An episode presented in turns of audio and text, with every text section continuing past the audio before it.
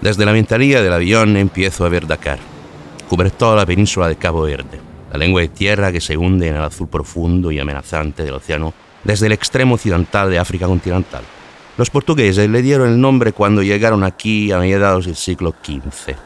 Impresionados por el color vivo de la vegetación, decidieron atracar y detenerse en la isla de Gorrea, frente a Cabo Verde. Hoy, en este tramo de costa que da mucha poca vegetación, Dakar es una metrópoli contemporánea y abarrotada en plena expansión.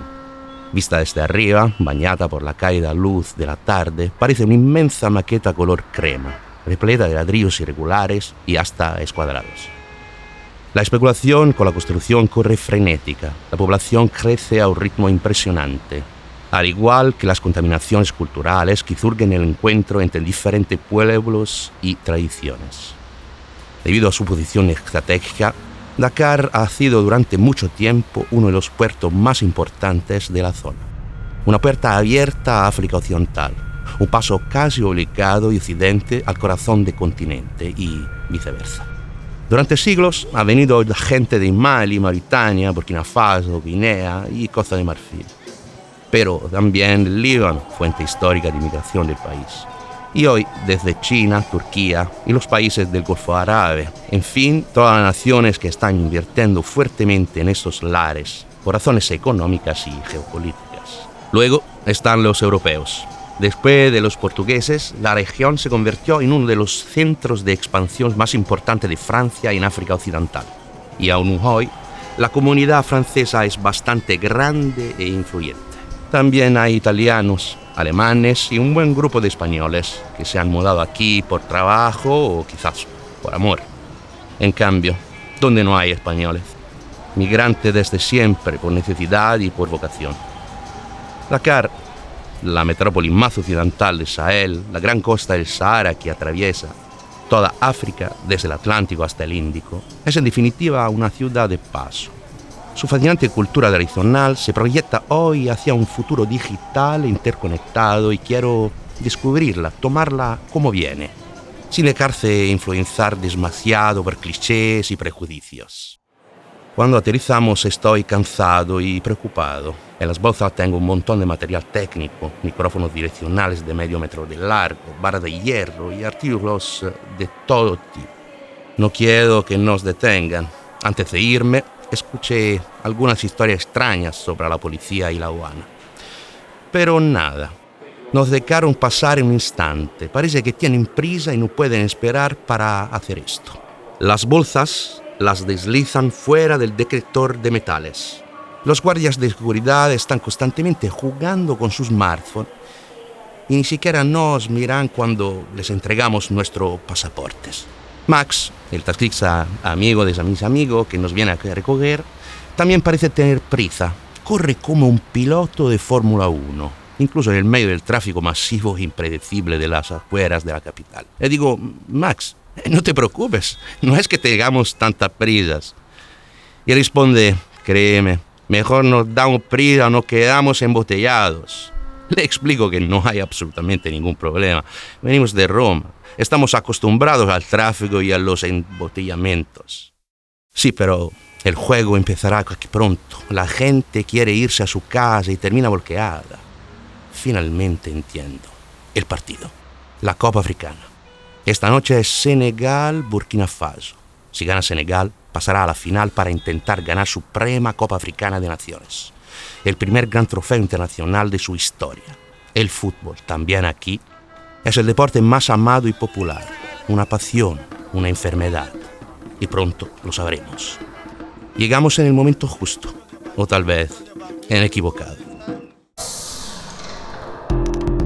Hemos llegado a Dakar siguiendo la pista del Lamb, la lucha tradicional senegalesa. Contar junto una historia antigua y contemporánea, una historia que se escribe todos los días en las playas de los pueblos pesqueros y los polvorientos suburbios de la capital.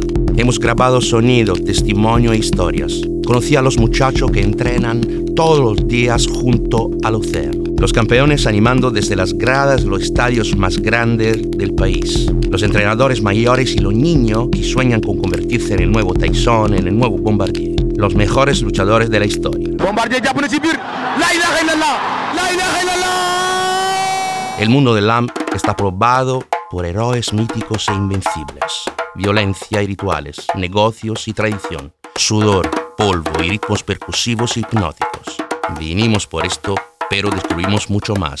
Narradores, río y raperos metropolitanos. Marcas de moda, clubs y galerías de arte contemporáneo. Las sonrisas de los niños y el rugido orgulloso de la multitud. Y la frenesía aterradora de la Copa de África. Junto a Megan Jacobini de Fazio, quien me acompañará a lo largo de esta aventura, estamos en el Jardín de la Amitié, algo no muy diferente a un salón de baile de pueblo, pero en el medio de la ciudad. Es una tertulia de barrio, casi siempre hay música en directo, se come, se pasa el rato juntos al fresco del jardín, uno de los más bonitos y acogedores de la popular zona de Pointe. Nos acompañan Serena, la nueva directora del Instituto Cultural Italiano en Dakar, que me llamó aquí para una residencia artística, y Marcelo, su marido, que en estos días nos acompañará en coche durante nuestra búsqueda. Álvaro, un chico de Madrid que se mudó a la ciudad durante ocho meses, nos dio una cita aquí mismo para ver el partido juntos.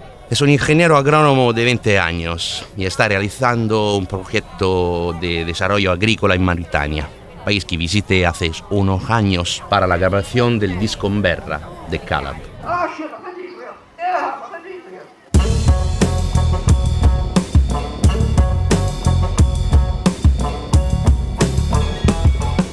Álvaro me dice que si queremos al día siguiente no puede acompañar a Angor, un valle de Dakar, en la zona norte de la ciudad. Recientemente conoció al entrenador y gerente de Kerngor, también conocido como el Arrojan Ngor. Un luchador muy fuerte, y ha ganado 15 peleas profesionales oficiales. 15 reuniones es mucho. Lamba es un deporte violento, hecho de entrenamientos extenuantes y peleas furiosas. Difícil, si no imposible, salir sin heridas profundas, sangre y cicatrices. La lucha tradicional nació en los pueblos rurales del país, sobre todo una forma en que los chicos durante las festividades eh, que marcan las civilizaciones hacen gala de su virilidad, fuerza y poderosa, flexible, increíble construcción que poseen. En las regiones del sur de Sinesalún y Casamanche, tradicionalmente los luchadores pelean por un saco de arroz, como mucho una vaca. Incluso hoy en día la mayoría de las veces luchan solo por la gloria. Llevan trajes coloridos alrededor de la cintura, talismanes y joyas. Todo está incluido de una fuerte carga sensual, amplificada por el ritmo de la percusión que acompaña los encuentros. Hay todo un ritual misterioso y codificado, un conjunto de danzas, relatos y fórmulas ceremoniales, que remonta al menos del siglo XIV, y no resulta casi imposible comprenderlo en su totalidad. Luego hay una versión mucho más reciente del lamb que se llama Lite tradicional avec le frappe o pelea a puñetazos. Los grandes partidos tienen lugar hoy en los estadios más grandes del país. Se transmiten por televisión, se transmiten online, especialmente en YouTube.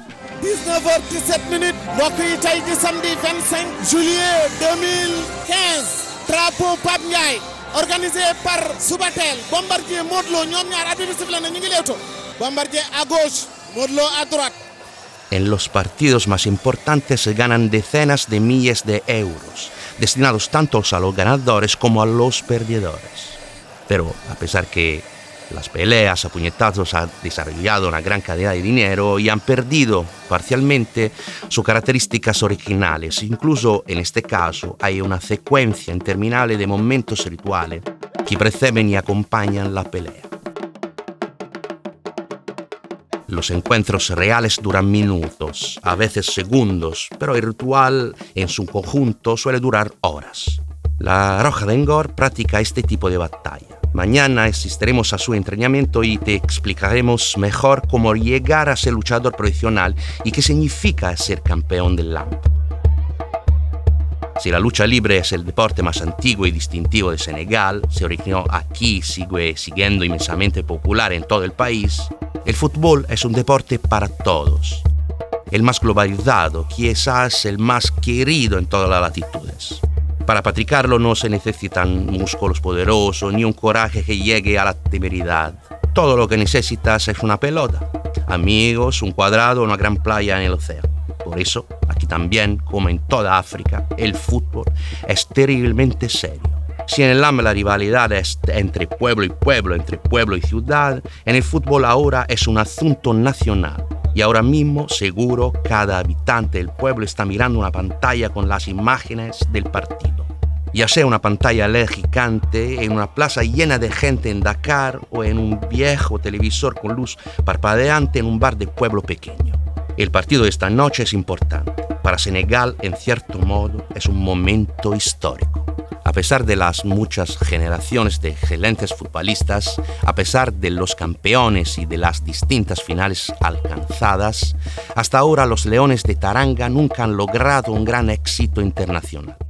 Et c'est parti pour euh, la troisième confrontation entre le Sénégal et le Burkina Faso en phase finale de Coupe d'Afrique. Incluso el grupo de extranjeros que sigue el partido es un gran fan de Senegal. Muchos de ellos visten la camiseta de Koulibaly o de los demás campeones nacionales.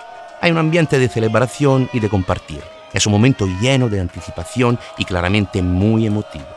Álvaro y su pareja Carmen, apasionados de fútbol y de fútbol fantasía, también muy simpáticos, me parecen los más tensos de todos. No era así ni en la final 2010, me dice Álvaro. A menudo, quienes se mudan a Senegal se apegan inmediatamente a esta tierra y a esta gente. Durante mi viaje me encontraré con muchas personas que llegaron pensando que en quedarse solo unos meses y se han quedado aquí por años, en algunos casos toda la vida. Quienes van suelen llevar dentro de sí una amarga melancolía que tal vez desaparece y reaparece cíclicamente como la marea alta. Es por eso que el público de esta noche, compuesto por senegaleses y un pequeño número de extranjeros, vitorea al unísono como uno solo, al mismo equipo. Senegal ataca, parece controlar el balón, más fuerte física y técnicamente. En sus filas se encuentran muchas estrellas internacionales que juegan en las principales ligas europeas. Burkina Faso, el equipo revelación de la Copa, defiende con cierto orden y de vez en cuando parece capaz de golpear al contraataque. Al final de la primera parte, en los últimos minutos, el árbitro señala penalti para Senegal. Luego corre a comprobar el VAR y vuelve a su decisión. El partido no se desbloqueó hasta el minuto 70, cuando Abdul Jallo metió en la red tras una acción frenética desde un corner. El jardín de la Mitié se vuelve loco. Hay un DJ escondido en algún lugar entre las plantas, iniciando el ritmo del equipo. La gente baila y ondea banderas nacionales durante un cuarto de hora, incluso cuando el juego ya se ha reiniciado. La alegría es demasiado grande. A los pocos minutos Bamba Yang marca el segundo gol y la fiesta vuelve a empezar. Pedimos otra ronda de cerveza flag. Las chicas son las más salvajes. Bailan en el centro de la pista sobre la que está montada la. Tras la remontada de Burkina Faso, que acortó la distancia con Vladi Touré en el minuto 82, fue Sadio Mané, el veloz extremo de Liverpool, uno de los jugadores más fuertes de la Copa Africana de Naciones, que sentenció el choque marcó el 3 a 1 definitivo tras un fenomenal contraataque y una suave lance al fondo de la red. Da inicio la fiesta en Dakar y en todo el país.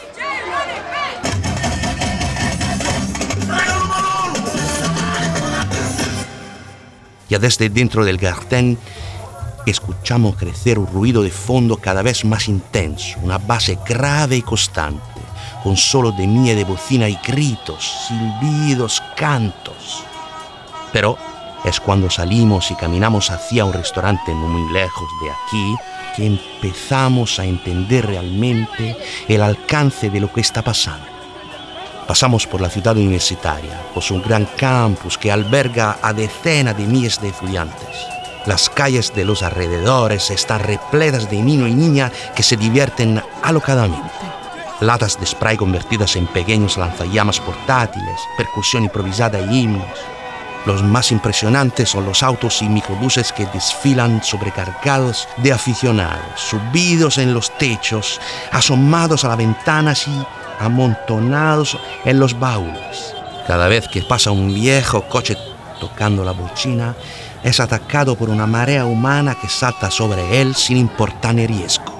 Se aferran a ciegas volando hacia un destino desconocido. Alguien cae inmediatamente, otro se hace daño de verdad un poco más adelante, pasando en medio a la grande multitud.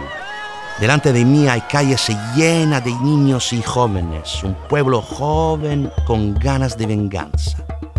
La edad media en Senegal es de 18 años, la de los españoles es mucho más del doble, 43 años. Mirando esta multitud, tengo una representación, una imagen viva y dinámica de esta estadística. Entiendo que lo que realmente significa este pequeño número de dos dígitos que encontré en Wikipedia. ¿Qué significa ahora, en este instante, sobre todo el valor que asume en perspectiva? Mientras Europa envejece, África se extiende. A pesar de los mil problemas, crece el PIB, las esperanzas de vida, las infraestructuras, el número de smartphones conectados a la red. Los barrios están llenos de edificios cada vez más altos y masivos. Las calles siguen llenas de niños y jóvenes estudiantes.